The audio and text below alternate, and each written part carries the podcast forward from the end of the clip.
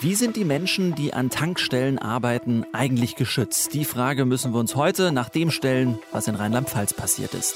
Deutschlandfunk Nova. Kurz und heute mit Tino Jan. Samstagabend in Ida Oberstein. Ein 49-Jähriger betritt eine Tankstelle, will zwei Sixpacks kaufen, hat keinen Mund-Nasenschutz auf. Der 20-jährige Verkäufer weist ihn auf die Maskenpflicht hin. Daraufhin verlässt der Käufer die Tankstelle und kommt nach einiger Zeit später wieder zurück. Mit Maske, nimmt die Sixpacks aus dem Kühlschrank, stellt sie auf den Verkaufstresen und zieht seine Maske ab. Der Kassierer wies den Täter erneut auf die Einhaltung der Maskenpflicht hin. Daraufhin zog der Täter einen Revolver und schoss dem Kassierer gezielt von vorne in den Kopf. Das Opfer sank zu Boden und war sofort tot sagt Oberstaatsanwalt Kai Fuhrmann. Niemand, der auch nur halbwegs vernünftigen Verstandes ist, wird einen ihm völlig unbekannten jungen Mann einfach deshalb erschießen, weil er sagt, du musst jetzt eine Maske aufsetzen. Das sagt heute Kriminalpsychologe Rolf Eck. Es wird nämlich aktuell noch geklärt, was wirklich der Auslöser für all das war und warum dieser Mann illegal so viele Waffen besitzt. Es bleibt ein 20-jähriger Student, der das alles mit seinem Leben bezahlen musste, zurück. Unfassbar. Wir sprechen drüber mit Herbert Rabel. Er ist Sprecher vom Tankstelleninteressenverband TIF. Schönen guten Tag, Herr Rabel. Guten Tag, hallo. Abends oder nachts an der Tankstelle arbeiten und äh, das vielleicht noch alleine. Werden die Leute da speziell vorbereitet drauf? Naja, es ist schon so, dass man weiß, dass Tankstellen immer mal wieder in den letzten Jahren zwar weniger, aber immer mal wieder Ziel von Überfällen werden. Einfach, dass da Leute auf die Idee kommen, da ist nur einer in der Tankstelle, dann machen wir doch mal die Kasse auf. Und da hat man schon das ein oder andere an Sicherheitsmaßnahmen gemacht. Mhm. Man hat insbesondere das Kassensystem so gemacht, dass da der Angestellte nicht einfach so die Kasse aufmachen kann, sondern die schluckt das Geld und gibt das Wechselgeld in eine Schale raus und das war's. Die Beschäftigten kommen gar nicht an das Bargeld mehr. An vielen Tankstellen. Mhm. Und äh, was diesen Fall jetzt betrifft, diesen schrecklichen Fall, wo der der Kollege zu Tode gekommen ist. Das hat was mit der rein dinglichen Sicherheit zu tun.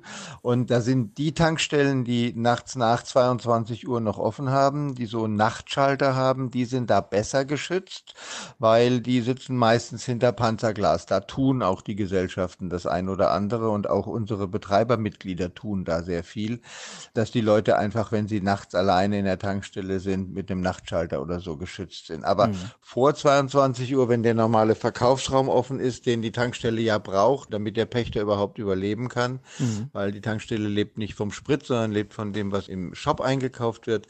Dann ist natürlich einfach nur eine Plastikscheibe zum Schutz gegen Corona da und wenn dann einer Hohle dreht, dann ist da praktisch kein Schutz außer das vernünftige Verhalten. Ne? Wie werden die Menschen, die dann dort arbeiten, auf diesen 1 zu 1 Kontakt geschult? Es gibt Schulungsprogramme. Diese Schulungsprogramme bleiben bei den einzelnen Tankstellenpächtern hängen. Das wird auch von den Gesellschaften verlangt. Man muss wissen, dass die Gesellschaften, denen gehört die Tankstelle, die meisten Tankstellen sind an Pächter verpachtet und die Pächter müssen selber schulen. Das Problem ist ein bisschen, die Pächter bemühen sich da auch sehr und es gibt irre viele Vorschriften, was man alles tun muss, aber so ein durchschnittlicher Tankstellenbeschäftigter kann leider nur nach Mindestlohn bezahlt werden oder ein bisschen drüber. Das hat mit diesem unsäglichen System Tankstelle zu tun, dass äh, die Mineralölgesellschaften eben mit selbstständigen Pächtern arbeiten wollen oder arbeiten müssen, je nachdem, wie man das sehen will, weil sie sich nicht an den Tarif der chemischen Industrie halten wollen. Und dadurch äh, können die Beschäftigten immer nur bezahlt werden mit Mindestlohn oder ein bisschen mhm. drüber. Das heißt, wir haben ein vergleichsweise hohes Risiko bei Leuten, die zu ungewöhnlichen Zeiten arbeiten, die relativ wenig Geld verdienen und die obendrein noch geschult werden müssen. Mhm. Mhm. Und das ist eine schlechte Summe. Ne, dadurch kann man sich oftmals nicht wirklich schützen oder verteidigen gegen mhm. äh, schwierige Vorgehensweise und auch gegen schwierige Persönlichkeiten. Und wenn dann fünf in der Schlange stehen und einer dreht Hohle und fängt an zu schimpfen und sie sind 18, 19 Jahre oder sie sind junge Mutter und verdienen sich was dazu, dann sind sie halt oftmals überfordert. Lassen Sie uns da nochmal dabei bleiben. Sie haben ja den Überblick. Wer macht diesen Job denn aktuell vor allem und äh, wie viele Frauen sind da dabei? Da sind relativ viele Frauen dabei, weil die Tankstelle ist quasi kein Lehrberuf im eigentlichen Sinn. Da kann jeder jobben.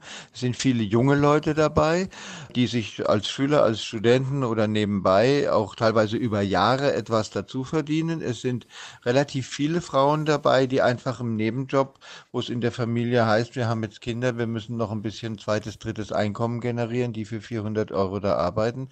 Und richtige Vollzeitangestellte, die da volle Kanne sozusagen mit einem normalen Job arbeiten, das ist eher die Minderheit. Mhm. Also wenn man die gesamten Beschäftigten an der Tankstelle so anschaut, so eine Tankstelle hat ja mindestens zwischen fünf und zehn Beschäftigten, die alle irgendwie nach einem Terminplan koordiniert werden müssen. Und die meisten sind geringfügig Beschäftigte. Mhm. Wie kann die Tankstelle denn Ihrer Meinung nach vielleicht in Zukunft ein bisschen sicherer Ort werden? Naja, die sicherste Möglichkeit ist immer, wenn man die Menschen, die an dieser Tankstelle arbeiten, wenn man die so wertschätzt und so bezahlt, dass sie äh, vernünftig sozusagen sich auf ihren Job mit Freude vorbereiten können. Gute Laune ist die beste Rückversicherung gegen Gewalttaten. Das ist zwar banal, kann man natürlich aber auch nicht verhindern, dass jemand dann plötzlich hohl dreht. Man könnte aber auch darüber äh, nachdenken, dass man nachts nur noch Automaten an den Start bringt, oder? Das ist richtig. Automaten an den Start bringen machen einige schon. Ich denke, die Sicherheitsmaßnahme nach 22 Uhr ist auch relativ hoch. Das Risikofeld liegt in der Zeit zwischen 18 und 22 Uhr. Und da muss man eine Entscheidung treffen, äh, wie man das da sicher machen könnte. Es wäre vielleicht sicherlich hilfreich, wenn man die Glasscheiben, die äh, momentan teilweise in Selbstbastelei wegen Corona gemacht werden worden sind, wenn die von den Mineralgesellschaften mit gutem Glas institutionalisiert würden. Also man könnte ein paar Sicherheitsmaßnahmen machen, aber ein Restrisiko ist immer, wenn Sie direkt mit so vielen Leuten zusammenarbeiten. Das ist beim Tankstellenjob mit drin und es wird nicht entlohnt. Das ist ein bisschen der Punkt. Sagt Herbert Rabel, Sprecher vom Tankstelleninteressenverband TIF. Ich bedanke mich fürs Gespräch, Herr Rabel. Gerne. Bis dann. Deutschlandfunk Nova. Kurz und heute.